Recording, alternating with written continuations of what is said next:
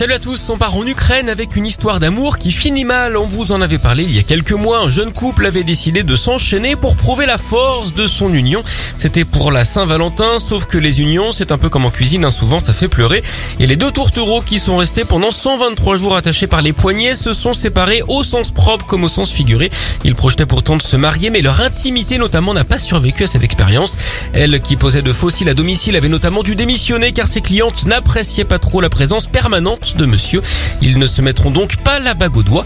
En parlant mariage et bijoux, vous savez d'ailleurs ce qu'on dit hein, d'un bijoutier qui fait un effort. On dit qu'il met un coup de collier. Elle en enchaîne aux États-Unis avec un nouveau record du monde très étrange, hein, celui du saut en parachute le plus long du monde, mais en étant tout nu.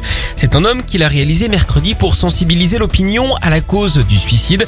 Il a passé toute la journée dans les airs en tenue d'Adam, un petit oiseau parmi les autres donc.